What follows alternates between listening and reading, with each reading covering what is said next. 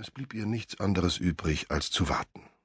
Sie schaute zu, wie der Minutenzeiger vorrückte, und redete sich ein, dass sie noch genug Zeit hatten, um pünktlich in Stansted zu sein. William brauchte nur nach Hause zu kommen. Beide Reisepässe steckten bereits in ihrer Handtasche, die Tickets waren ausgedruckt.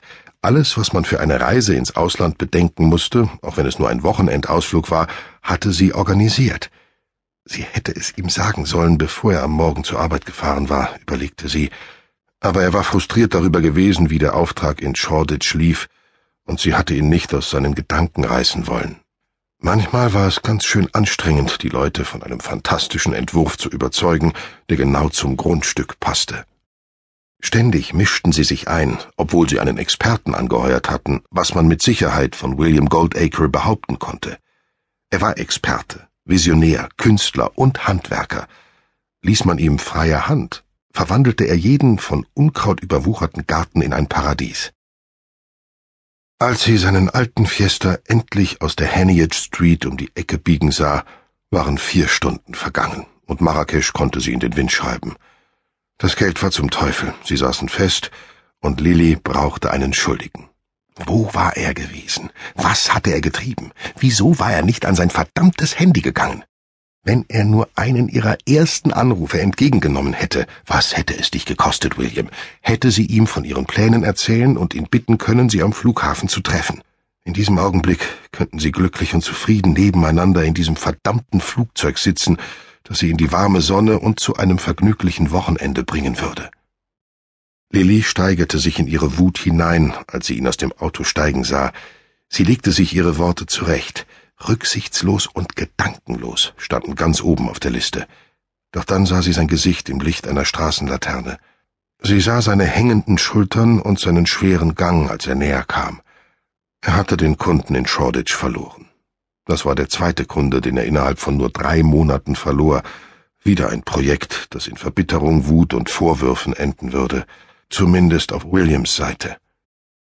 Der Kunde würde die Rückzahlung eines saftigen Vorschusses verlangen, obwohl das meiste von dem Geld bereits für Material ausgegeben worden war. Lilly beobachtete, wie William von Lichtinsel zu Lichtinsel ging und dann aus ihrem Blickfeld verschwand. Sie trug die Reisetasche ins Schlafzimmer und schob sie unters Bett. Als sie ins Wohnzimmer zurückkehrte, hörte sie Williams Schlüssel im Schloss. Bis die Tür aufging, saß sie auf dem abgewetzten Sofa, in der Hand ihr Smartphone und rief ihre Mails ab. Gute Reise, schrieb ihre Mutter, was nicht gerade dazu beitrug, dass ihre Laune sich besserte. William sah sie sofort, als er durch die Tür kam, was unvermeidlich war in der kleinen Wohnung, und wandte sich ab. Als er sich zu ihr umdrehte, fiel sein Blick auf ihr Handy. Sorry. Sie sagte, ich habe dir mehrere SMS geschrieben und dich mehrmals angerufen, William. Ich weiß. Warum hast du nicht geantwortet? Ich hab mein Handy kaputt gemacht. Er hatte einen Rucksack dabei. Wie um ihr zu beweisen, dass er die Wahrheit sagte, öffnete er ihn und leerte den Inhalt auf den Boden aus. Sein Handy fiel heraus und er gab es ihr. Es war ruiniert. Bist du mit dem Auto darüber gefahren oder was? fragte sie. Ich habe es mit einem Spaten zertrümmert. Aber äh, du hast die ganze Zeit. Ich weiß nicht, Lilly. Ich konnte dir nicht antworten, aber du hast einfach nicht aufgehört das dauernde Klingeln und Summen, während da alles drunter und drüber ging.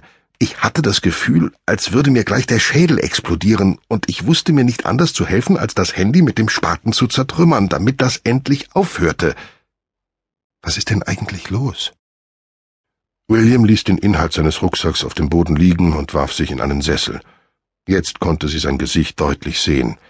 Er blinzelte auf die ihm eigene Art, wie er es immer tat, wenn eine unangenehme Situation sich zuspitzte. Es ist zwecklos, sagte er. Was?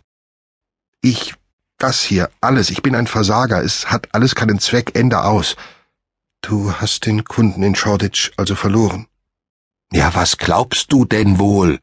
Ich verliere doch alles, meine Autoschlüssel, meinen Laptop, meinen Rucksack, meine Kunden. Und dich auch, Lilly. Du brauchst es gar nicht abzustreiten. Ich bin dabei, dich zu verlieren. Und genau das, seien wir ehrlich, wolltest du mir doch sagen, oder? Du hast mich angerufen und mir SMS geschrieben, weil du unbedingt wolltest, dass ich dich zurückrufe, damit du genau das tun konntest, was alle mit mir machen, weil du Schluss machen willst, stimmt's? Er hörte gar nicht mehr auf zu blinzeln. Er musste sich beruhigen.